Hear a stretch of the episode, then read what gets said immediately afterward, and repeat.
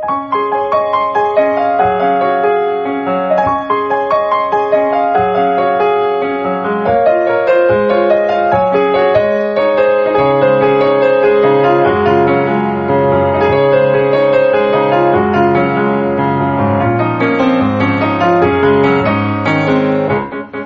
さん、こんばんは。ミッチェルです。いかがお過ごしでしょうか？本日は6月の5日、木曜日となりますけれども、まあ、だいぶ、ね、暑くなってきましたね。このまま何なんでしょうね。まあ、話したいことがたくさん今日もね、えー、あるんですけれども、さて、えーこの番組、ミッチェルのラブミッションという番組は、恋愛、そして夢をテーマに、不可能を可能にするをモットーにしております、ミッチェルが、みんなと共に一緒に前向きに進んでいこうというコンセプトのもと、お話をしていくという番組となっております。さて、まあもう6月に入りまして、初夏と言いますか、ね、ちょっとジメジメする季節にもなってきました。夏らしくなってきましたけれども、そんな中でも毎日毎日せわしなく、いろいろなことが変化していきます。そんなことをたくさん感じるこの1週間、ちょっとだったかなと思いまして、今日のミッチェルは結構真剣に、まあいつも真剣だけどね、今日もいろいろと真剣にお話をしていきたいと思います。本日も皆さんよろしくお願いいたします。さあでは、今週も始まりますよ。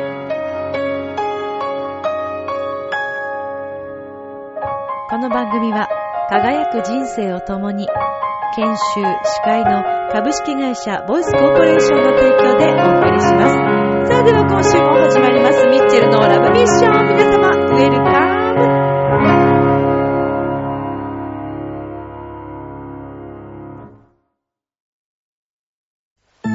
ああ、仕事でも上司に怒られっぱなしだし、女の子と出会うチャンスもないし、パッとしない人生だな。そこのあなた。人生を輝かせるにはまず自分磨きが大切。ボイスのプロデュースで変身した男性が先日ゴールインしたわよ。みんな個性があって当たり前。私がセルフチェンジのスイッチを押してあげる。さあいらっしゃい。後半へ続く。改めまして、こんばんは、ミッチェルです。本日は6月の5日となりますけれども、あっという間に2014年半年が過ぎましたということでね。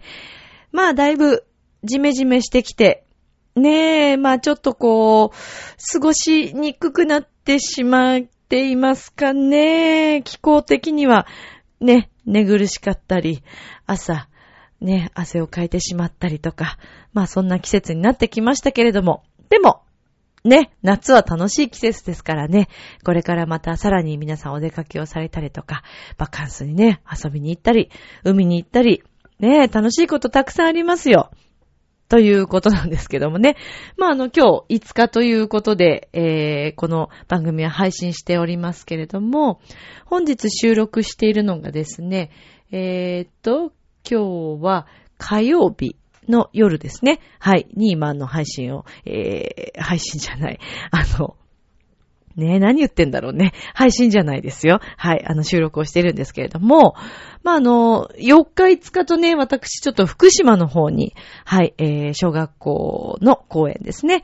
で、えー、またお邪魔をするんですけれども、今月はまあ、あの、学校公演がとても多い月で、まあ、たまたまなんですけれどもね、山梨県に、前も言ったと思いますけど、山梨県に行く機会がとても多くて、で、あと栃木、6月はそうですね、えー栃木。先月か。5月が山梨が多かったんですけど、まあ、今月は栃木と、えーそれから福島。まあ、この4、5と福島とあと今週末にも福島のね、えー高校さんにお邪魔して、はい。以前もお話ししたと思いますけれども、あの合唱部のね、えー、浪江高校の皆さんと一緒にまた、あの、ちょっと練習をね、しに行くんですけれども、まあなので、こう、お仕事ではあるんですけれども、ね、こう、地方に行けるっていうのは、もうミッチェルにとっては、楽しみがたくさんありますからね。何せもう本当に仲のいいメンバーといつもこう、あのー、お仕事にね、行かせていただいているので、また今週もね、楽しみだなぁと思っているんですけど、まあ週末私一人でね、運転していくわけなんですけども。さて、えー、先月、えー、末ですね。はい、えー、無事に、栃木公演も終えることができまして、花水キーホール、えー、いらっしゃってくださった皆様、本当にありがとうございます。そしていつもあの、お便りをくれている、えー、むつきげんやさんもですね、はい、あの、一緒にいらしていただきまして、奥様と共にね、ありがとうございました。本当に、あの、お会いできて嬉しかったんですけれども、まあ、あの、そうですね。うん、詳しいことをね、いっぱい話せないっていう、ねえ、言いたいこといっぱいあるんですよ。いっぱいある。てかもういろんなことがありすぎて。だからその、栃木公園に、の時もですね、実際自分の中の心境としてはいろんなことがあったわけですよ。声を大にしては言えないんですけどね。言えないんだけども、まあ、それはそれはもう、うーんっていう、ちょっと、まあ衝撃的なことがいろいろとね、ありまして。まあでもそうですね。それでも本番はやってくるわけで。で、その本番をこう、なんですかね。やっぱりでもなんか逆にね、そういういろんなことがあった方が、いろんな意味で集中ができるというか、音に。うん。まあだから本当に、そうだな。まあ結果的には、私としてはすごく満足のいくね、えー、演奏が今回、また改めて、あの、できたなというふうには自分では思っているんですけどもね。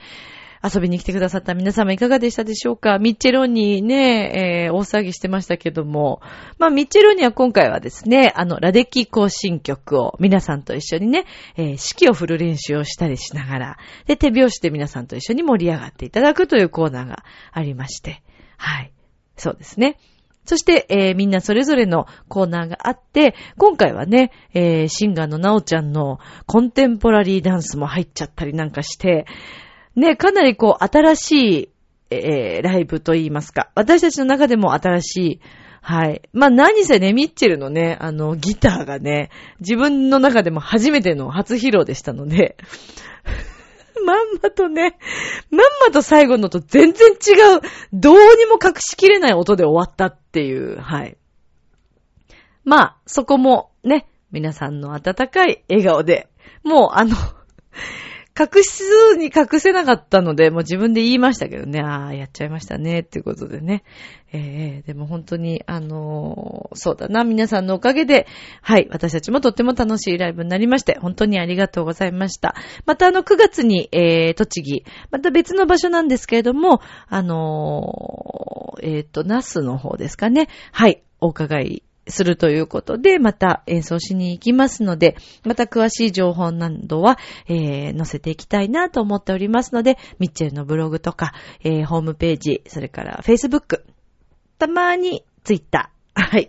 最近割とちょっと書くようにはしてるんですけどね。でも一番多いのは Facebook かな。はい。なので、あの、最近はブログもアップしてますので、よかったらいろいろ皆さん見ていただけたら嬉しいです。えー、日々のね、いろんな感じたことを、あの、写真とともに、あの、載せたりしています。でね、まあ、あの、本当にこの一週間、まあ、ちょっとこの話をね、ラジオの中でするかどうかというのはとても迷ったんですけれども、まあ、私は以前から言っているように、このラジオの中では、本当のこととか、本当に感じたこと、嘘のない情報、自分の中で感じたこと、見たことを伝えていきたいというのがありますので、まあそれでこそ、ミッチェルのラブミッションという番組なのかなと思うので、えー、今日はですね、ちょっとお話をね、させていただきたいことがあるんです。まあでも、決してなんか暗い気持ちにはなってほしくないので、何かを、まあ最初に言っとくと、何か皆さんそれぞれ抱えてると思いますけど、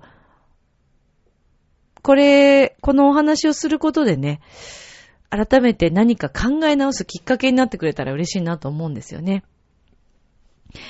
と言いますのもですね、まあ私は、初、友人を先日、亡くしました。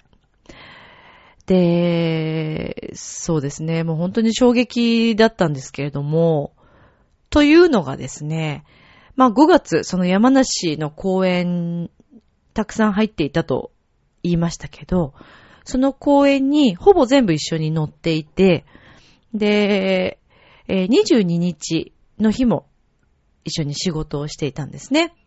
で、まあちょっとその後、私の中でかなり衝撃的なことが、まあ自分の中で、えー、ありまして、で、まあでもまたね、27日にも一緒に仕事をする予定だったんです。その彼は。その方は私の大学の同級生で、卒業してからこの学校公演のお仕事で出会ったんですね。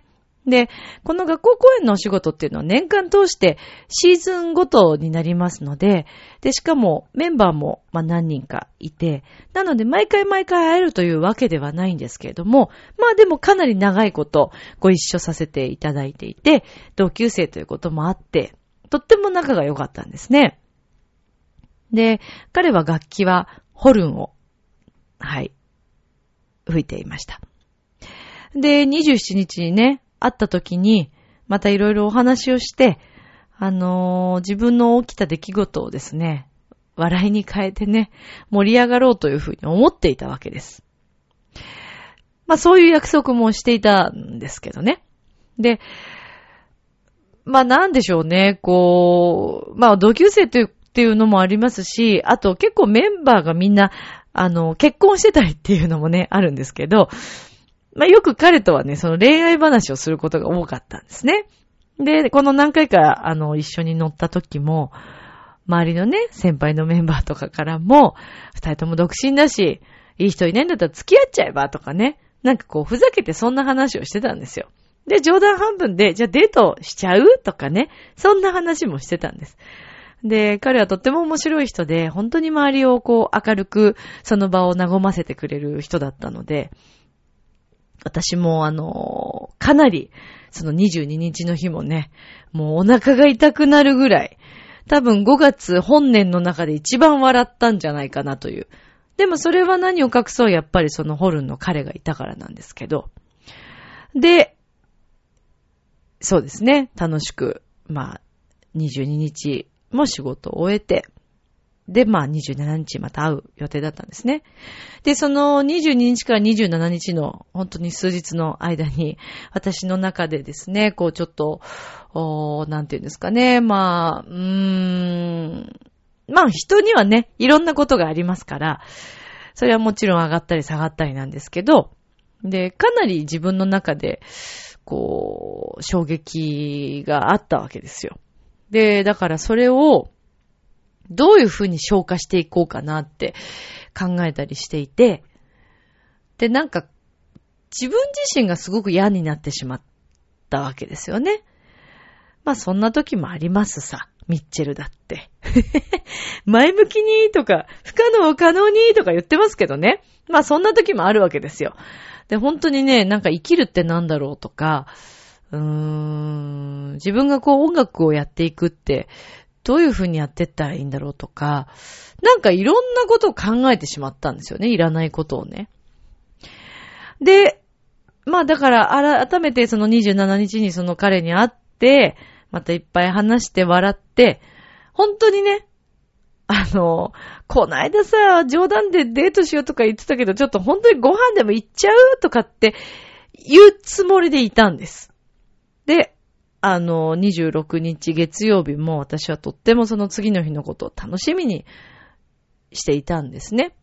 だけど、どっかなんとなく自分の中で、ちょっとこう、ぽっかり穴が開いてしまったようなことがあって、なんかとぼとぼ、こう、歩いて、ゆっくり今日は帰ろうかなと思って、1時間ぐらいかかる、あの、場所を選びましたね、私ね。降りた駅が。まあ、豊洲なんですけど、豊洲の駅から、えー、自分、自分のね、駅まで歩こうと思って。最近、まあ私割とあの、ウォーキングとかがブームになっているので、豊洲の方まで歩いたりするんですけど、その日、まあ仕事結構帰り遅くてですね。で、まあ11時ぐらいに豊洲の駅に着いて、そしたらね、ものすごい雨が降ってたんですよ。で、わー、雨だと思って、で、よりなんかこう、ああ、じゃあとぼとぼ、まあ傘でも買って、コンビニで買ってね、じゃあ帰ろうかなと思ってぼーっとしてたんですよね。で、なんかもう本当に、あー、なんかなーってこう、ちょっと、かなり自分の中で沈んでいたんですけど、そしたら、まあ、一通のメールが届きましてね、その彼の訃報が届いたわけですよ。一瞬見たときになんだかこう、え？っていう気持ちと、ねえ、やっぱりこう、最近まで一緒にあれだけ笑い合って、また明日会うっていう約束をしていてっていうのがあるから、ただなんとなくちょっと、あのー、体調がね、ちょっとねっていうのは聞いていたので、ただ別に病気だったとかっていうわけではないんですよ。で、だから、一瞬にしていろんなことがこう、ぐるぐる頭の中回ったわけですね。でも、あ、体調悪いって言ってたし、あ、で、それがこれに繋がってしまったのかなとか、いろんなことを考えたんですけど、もうなんか、思わず私は震えてしまって、あの、携帯を持つ手が。あまりにも信じられなくてですね、そのメンバーのリーダー、あの、メールをくれたリーダーに、あの、電話をすぐしたんですね。で、まあ、そうですね、リーダーも多分こう、かなり衝撃だったと思うんですけど、まあもう、ねえ、思わず、もうその場から涙が止まらなくてですね。同じ年ですからね。まあね、10代の方たちからしてみれば、私たちはもう年の年齢に入ってしまうのかもしれませんけど、まあ私、今年、えっ、ー、と、7月で36になるんですけどね。まだ35ですよ。で、35歳で、この世を去ってしまうという。で、しかも、26日月曜日当日も、その彼は演奏会だったんですって、夜。で、あの、彼が、ね、あの、これから演奏会に行くっていうことだったんですけど、身内の方も演奏会を聞きに行こうと思って楽しみにしてらっしゃったわけです。なんですけど、あの、もうね、家を出てるはずの時間だったんですけど、お家に、まだ、その衣装と楽器が置いてあったので、おかしいなぁと思って見たら、まあ彼の、彼がね、お部屋でもう倒れてしまっていって、もうその時にはもう亡くなってしまっていたそうなんですね。で、まあ、その、とにかく次の日ですよね。まあ私たちはそれでも学校公演はね、あの、やめるわけにはいけませんし、もちろんそれを楽しみにしてくれている子供たちがたくさんいますし、亡くなった彼もね、多分きっとメンバーのこともすごく心配しているだろうと。なので、私たちはとにかく明るく、もう、朝からね、みんな状況は分かっていたんですけど、まあ私のいろんなあった話をネタとして、まあ車の中でみんなで笑い合いながら。で、きっと車の中でね、彼も一緒にいたんじゃないかなと思うんですけど。で、まあ本番、現地行って本番を迎えて、で、まあみんなで黙祷をして、その後、えー、本番に臨んだんですけど、で、代わりにね、彼の代わりに来てくれたホルンの、えー、女の子が、まあ楽器紹介っていうのがあるんですけど、で、その時に、えー、前回もその彼が吹いていたソロでみんなそれぞれ吹くんですけどね。で、その曲を彼女が選曲して、まあ吹いたんですよね。で、一瞬、あーっと、またこう戻されそうになって、ちょっと、あー、まずいなと思ったんですけど、でも、その場でね、泣くわけにもいきませんし、そして本当は私としてはすごく考えてたんですね。公演が終わった最後に、あの、まあ、その命の大切さとか、彼がね、この仕事で、まあもちろん他の演奏でも活躍してましたけれども、彼の功績とか、えー、彼が音楽にね、費やしてきた、その、いろんな思いとかを考えたら、子供たちにね、お話ししてもいいのかなとか、すごく考えたんですけど、やっぱり明るいね、演奏会の場ですから、あんまり暗い話っていうのは、うん、合わないかなっていうことで、まあ一応ちょっとリーダーにも確認したら、ちょっとそれは、うん、やめた方がっていうことで、お話はしなかったんですけど、まあね、このラジオの中でね、この話をするっていうのも、彼に対してもどうなのかなとか、彼の家族、ご家族にね、対してもどうなのかなとか思ったんですけど、Facebook を見るとですね、本当にたくさんのみんなが彼を愛していて、たくさん彼の記事を書いているんですね。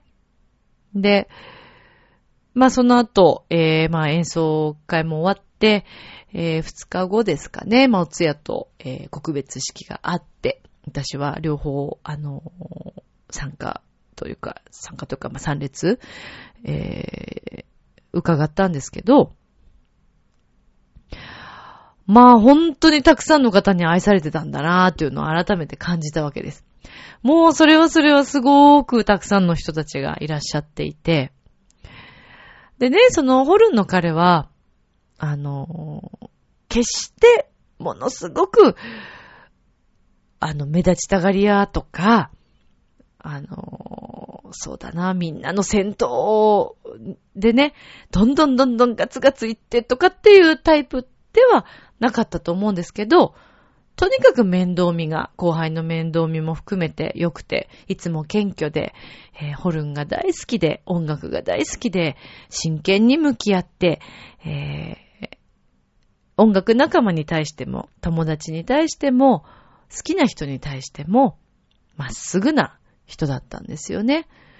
で、まあなかなかね、こう、いい縁がないね、と、ね、なんかこう話をすることも多くて、うん。で、あのー、22日にね、彼がすごく言ってた言葉が私の耳からこう離れないんです。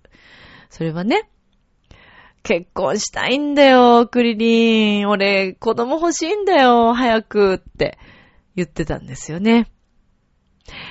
今でもね、その言葉をちょっと思い出すと、ねえ、まさかほら、こんなことになるなんて思ってないから。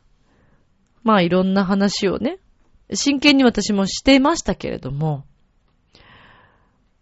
でね、まああの本当に告別式も含めて、えー、たくさんの人たちに見取られて、そしてその彼はですね、塩ビ服をまとって、えー、この世を旅立ったんですけど、私はつくづくそこでね、思ったんです。自分がね、感じた悩みなんて、これっぽっちにも及ばないということをまずそこで気づかされたこと、それから、今、こうして自分の仲間だったり、私にとってはこう、聞いてくださってるね、リスナーの皆さんだったり、家族だったり、友達だったり、お世話になってる皆さんも含めて、えー、そういう方たちとね、出会えていて、毎日のように何事もなく皆さんと一緒にこう、あの、お仕事をさせていただいたり、遊びに行ったり、お話をしたり、会えたり、連絡を取ったり、っていうことがどれだけ幸せなことなのかというのを改めて感じたわけです。彼は26日の本番もそうですし、そして次の日、私たちと一緒に行く山梨の公園も準備をしていたそうです。まあ、お母様もね、おっしゃっていたんですけれども、もう山梨のね、えー、準備もしていてということもおっしゃっていましたので、きっと彼本人もね、またホルンを吹くこと、みんなと一緒に会うことをきっと楽しみにしてくれていたんだと思うんです。私も本当に楽しみにしていましたし、メンバーもみんな彼に会うことも楽しみにしていました。なのでね、私自身がこう、ちょっとでも自分のそのショックな何か気持ちの中に、えー、弱いというところにこうね、自分自身の負けですよね。気持ちの負けで、なんかこう、生きていることに対しての不満ではないんですけれども、生きるって何だろうって思ってしまったこと、それから音楽をこれからも続けていけるのだろうかと、ちょっとでも悩んでしまったこと、やっぱりね、失礼だったなと、本当に思いました。で、私たちは、えー、私たちメンバーとか、それからそこにいらっしゃった皆さんも含めてね、音楽関係者が、まあ、ほとんどだと思いますけれども、やっぱり彼の分までこれからも音楽に没頭して、えー、たくさんのね、楽しい音楽を伝えていく使命があると思いますし、それから、私はやっぱりその彼のその結婚したか、したいとか、えー、恋愛をしたいというその言葉をとっても、あの、なんかわかんないですけど、その言葉がものすごく残っていて、まあだからきっとそこがまた、このミッチェル自身がね、えー、こういうラジオを通してとか音楽を通して伝えていく何かそれが使命なのかもしれないんですけれども、恋をするということ、人を好きになったり、それから伝えるということですよね。の大切さっていうのを改めて彼から教えてもらったような気がします。まあでもね、だからといってそんなに体張って教えてくれなくてよかったんですけど、うーん、でも本当に、あの、今回こういうことが起きてね、なんか続くんですよね。その後、もうその、えっ、と、告別式が終わった2日後ですか、に、あの、今度は私が大変お世話になった先輩、えー、とても仲のいい先輩のお母様、お母様にも大変お世話になったんですけどね、その方も、えー、実は亡くなってしまって、ねえ、なのでね、生きてるってね、奇跡なんだと思うんです、私。日々、ちょっとでいいんですよ。ほんのちょっとのね、幸せだからね、好きな食べ物を食べるっていうこととか、それから自分のちょっとでも好きなね、こと。まあ、それこそ音楽を聴くとか、それから演奏するっていうこともそうだし、好きなテレビを見る、ゲームをする、好きな人と会話をする、家族と笑い合う。あとは、まあ、お子さんがね、いらっしゃる方は、お子さんとの時間とか、おそらく多分自分の死ぬことって、あんまり考えないと思うんですけど、でも必ずみんなやってくるんですよ、そういう日が。で、もちろんね、そればっかり考えてたら 生きていけないから、ね、いつどうなるんだろうとか、そんなことは考える必要はないんですよ。そんなことではなくて、自分の寿命というのはみんなそれぞれ違うと思います。あると思うんですけど、それまでどう全うして生きるのかっていうことが重要なんだと思うんです。まあそれこそね、あのー、ワールドカップ始まりますけど、日本代表のね、本田選手だって、いろんな環境の中、まあ、あのー、絶好調では、とは言えないという状況でも自分を追い込んで、ね、自分はできると信じて、こう練習をしていくっていう、あの、ね、そういうこう精神力でぶつかっていくっていうことみんながみんなね、あの、絶対にそうしなくてはいけないということではありませんし、皆さんそれぞれの自分の使命があると思うんですよね。そうですよ。みんなあるんですよ。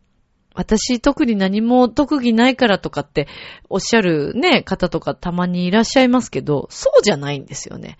あるんですよ。絶対何かしら。何の役目もない人なんて一人もこの世の中いないと思っていますよ、私は。それこそね、例えばね、あのー、じゃあ、家族を持っていて、専業主婦をされていて、で、ほら、例えばね、まあ皆さんをそれぞれ隣の芝生はよく見えたりするわけですよ。で、そうすると、お子さんのね、面倒だけ見て、自分はこう特にね、仕事をしてるわけでもないし、とか、あのー、平凡なね、なんか、そんな生活で、とか、っておっしゃる方とかいるんですけど、そうじゃなくって、その方には、お子さんを幸せにする家族と楽しく、家族みんなを幸せにするっていう使命がまずあるわけで、それはもちろん、あれですよ。結婚してない側からしたら、すごく羨ましいことなんですよね。お子さんと旦那さんがいるっていうことはね。でもほら、毎日その環境になってくるとさ、忘れることってあるでしょう。ああ、もうまた、またもうあの子の、またこうわがままに、まあもうってね。それはもちろんイライラすることあると思いますよ。でもね、一人身だって一人身で大変。そう、お互い様ですよ。うん。一人の人は一人の人で寂しいなって、自由だからいいねって言う人もいますけど、そうじゃないですよ。そうだからどこでもみんな、あの、よく言ったもんですよね。あの、本当に人間っていうのはね、平等にできているっていうのは本当にその通りだと思います。不公平ではないんですよ。必ず皆さんそれぞれの何か不満っていうのは世の中にあるもので。でもね、どんなことがあっても、やっぱり皆さんそれぞれが必ず使命があって生きてきているわけですから、その使命をね、使命がまず何だろうというのを改めて考えてもいいと思うんですよね。自分が、まあ、何をしているときに自分自身も幸せを感じていて、周りの人も笑顔にできるだろうかとか、別に笑顔にさせるわけではなくても、直接それが見れなくても、必ず誰かのためにみんな人は生きてると思うんです。自分のためだけというのは絶対ありえないと思うので、誰かのためなんですよね。だからそれをどういうふうに使っていくのかとか、どういうふうに表現していくのか、またお仕事にするのか、例えばボランティアとか、それが家族に愛を注ぐのか、形はそれぞれですけど、形も大きさもそれぞれだと思います。でもそれは人それぞれのえー、使命ですので、人の真似をする必要もないと思いますし、全く、ね、引け目に感じる必要もなく、自分は自分でやっていけばいいと思うんですね。それでもね、時にはね、人ってね、やっぱり比べちゃうことはあるんですよ。でもそれは決して悪いことではないと思うんです。それだけもっと向上したいって思うから、その壁を越えたいと思うわけで、悔しいと思ったり、いいことだと思うんですよ。あの、なんかここまで言ってしまうのはどうなのかとは思いますけど、いろんなね、教育事情、ちょっと最近の教育事情ははっきりわかりませんけど、昔と比べたらね、全然、全然優しいと思うんですね。ほら、なんていうの？体罰ね、与えちゃいけないっていうこともそうだし、人と、あれでしょ競争させないっていうか、ね、前も言ったかもしれないけど、学校さんによってはほら、いろんな演劇のね、そういうなんか出し物をしたとしても主役が何人もいるみたいなことがあったりするわけですよね。でもね、勝ち取っていくとかね、そこでできなかったら悔しいって思うことが必要なんですよ。みんな横並びだったら、頑張んないもんだって。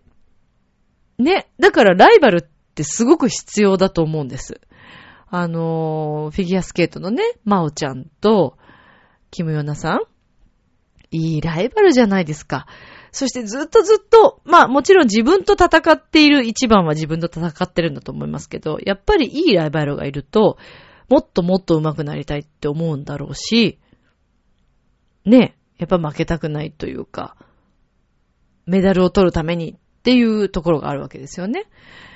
だから私たちは決して、あのね、オリンピック選手ではないので、そういう、あの、競い方ではないかもしれませんけど、うん。だから、競争するとか悔しいって思うとか、そういうのもすごく大切だと思うんですよね。うん。まあ、とにかく本当にその、亡くなった彼がね、教えてくれたこと、それから、今このラブミッションを聞いてくださっている皆さんに、まあ、この彼のことをね、話させていただいて、皆さんそれぞれ何かしら思い当たることだったり、考え直すきっかけになってくれたら、彼も喜ぶと思うし、私も嬉しいです。人生って、あのー、本当に長いようで、そうでもないかもしれないんですよね。なんか最近も本当に毎日毎日が早く早く感じているんですけど、私は。あの、あっという間なのかなって。って思ったらね、とにかく笑顔で楽しく前を向いて、もちろん下がることもあって、それも受け入れて、で、下がるとこまで下がったらもう上がるしかないので、大丈夫です。しかも、下がるとこまで下がるってことは、上がれる力のある人にそういう試練が来ますから、上がれない人には多分そういう試練は来ないと思いますから、経験はたくさんするべきなのかなと思うんですよね。だから私も楽な方ばかりを選ばずに、ねえ、だからそれがね、時々こう、ああ、そっちやってしまった、行ってしまったのか私はって思って もうちょっと楽な道があったのになって思うこともあるんですけど、でもね、楽な方楽な方言っても面白くないんだよ、やっぱり。そう、苦しいことを経験した後の幸せっていうのが、もう100倍にも200倍にもなるわけですよね。だからみんなにもね、ラブミッション聞いてくれているみんなにも、たくさんたくさん笑って、人を愛して、学んで、勉強して、えー、人を喜ばせて、誰かの役に立ちつつ、これからもね、あの、毎日大切に送っていっていただきたいなと思います。まあ、あの、本当に大切な音楽仲間、大好きな音楽仲間のご冥福をお祈りしつつ、彼の分まで、えー、私はこれからも音楽を続けていきたいなと思っています。今日はね、ちょっと、まあ、しんみりしてしまうようなお話だったかもしれないんですけれども、何か、本当にこれを機に、えー、また皆さんにステップアップしていただいて、不可能を可能にね、してほしいと思います。とにかく口にいっぱい夢を出していきましょうよ。言っていって、えー、好きな人がいるならもう言って、まあ、いきなり言うとちょっとね、うまくいかないこともありますからね。でも、駆け引きってもういらないんじゃないかなって本当に思いますけどね。うん。まあ、とにかく、あの、皆さんとね、これからも、あの、私もいろんなことを経験して、えー、皆さんに伝えていけたらいいなと思っていますので、えー、これからもよろしくお願いいたします。まあ、あの、彼の、そうですね、えー、ご冥福の気持ちも込めてですね、えー、君が生まれた日をお届けします。聞いてください。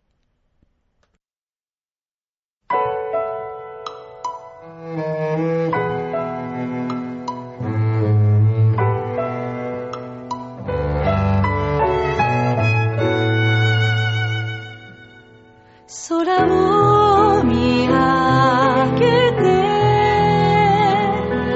私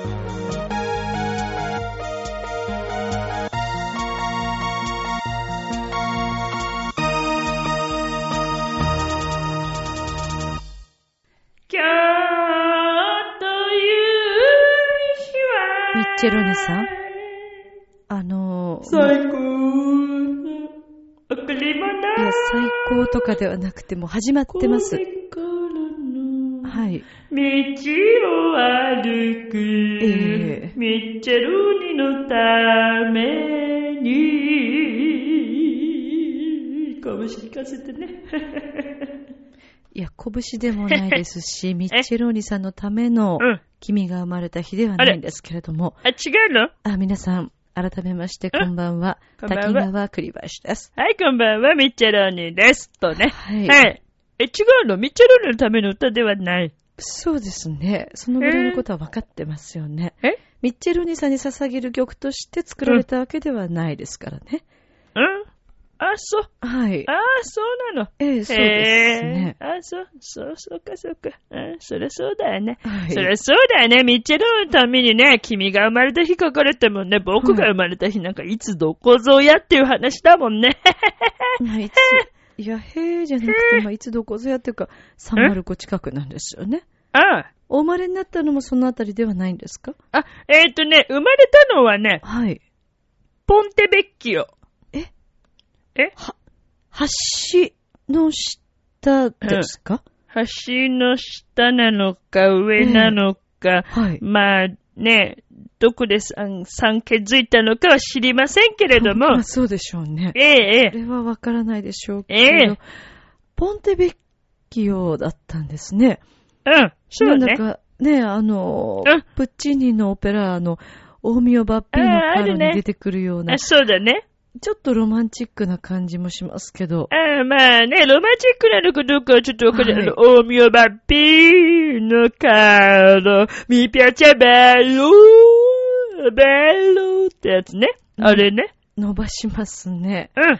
ああそうです。伸ばすよまあ女性がね、歌う歌曲だとそう。だね。。みちるさんのお得意の曲ではないですよね。そうだね。僕のお得意先ではないよね。ちょっと言葉使い方間違ってますけどね。だーん、まあそんなことはどうでもいいんですけれども。うん、いいね。うん、いいんだけれども。はい。けれども。え何ですか？けれども、ええまああの先日、ええ、え先月ですかね、ええ栃木県、え。はい。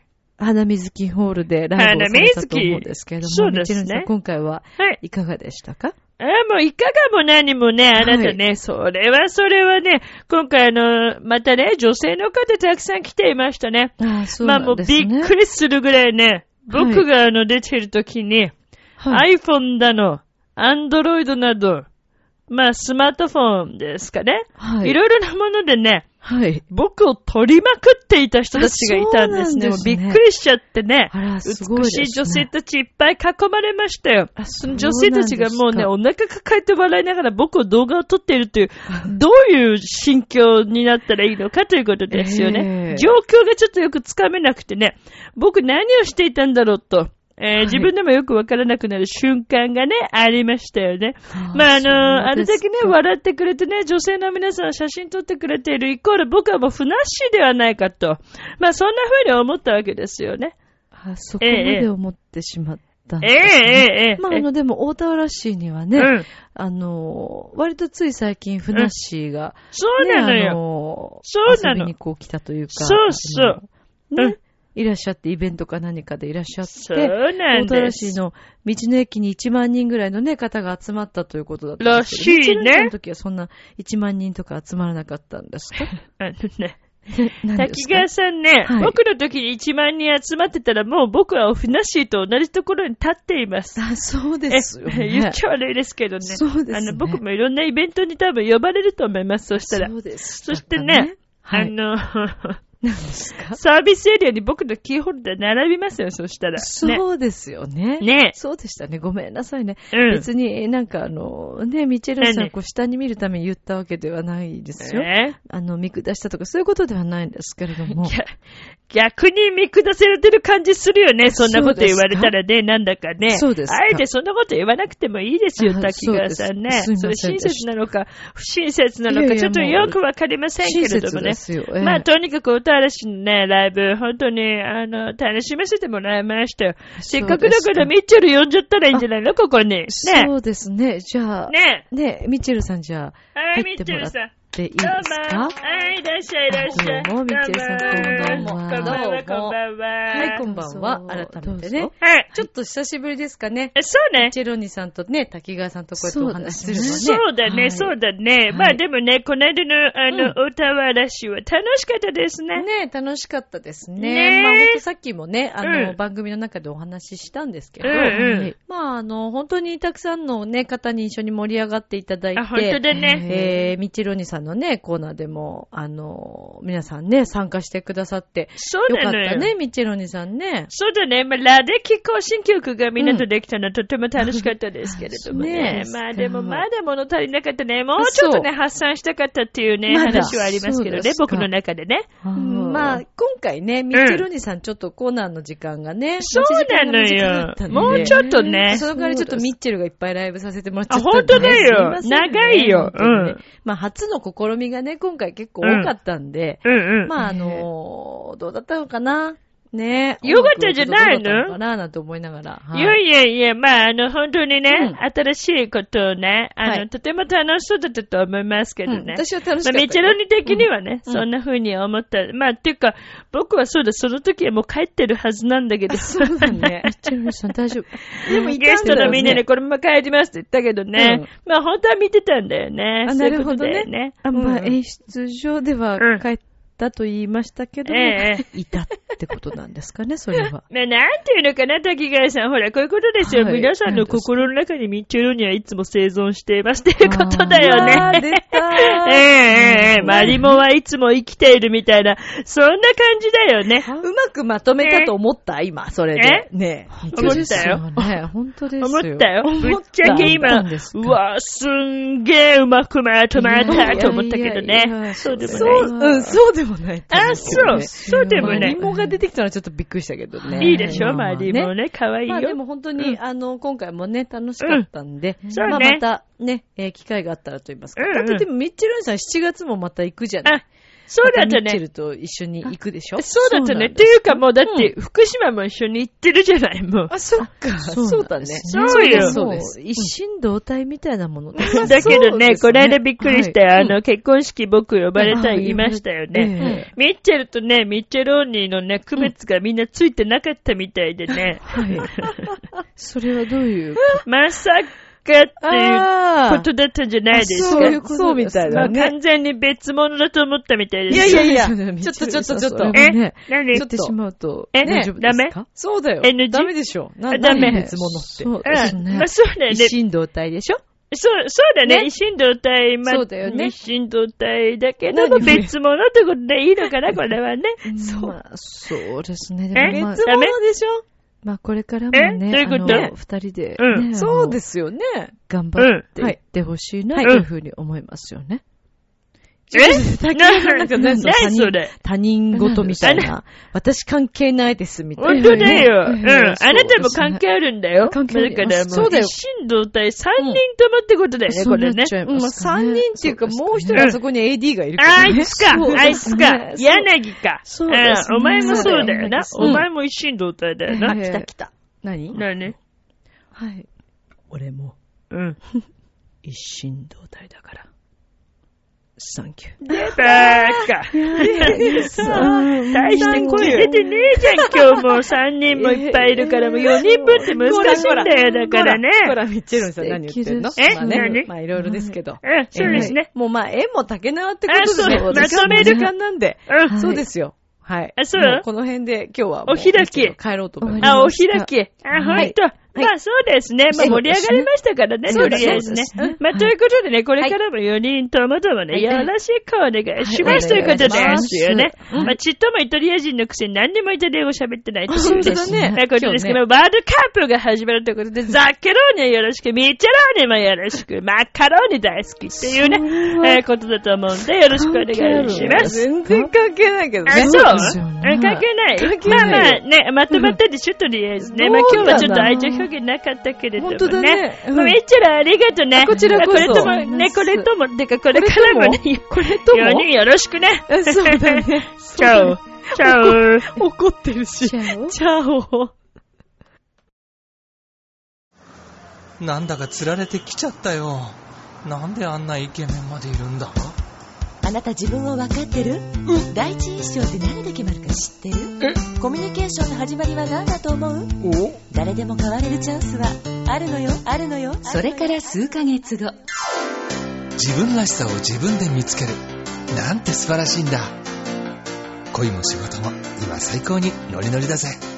スイッチをします。ボイスコーポレーション明日もスマイルでラブミッション。今日もありがとう。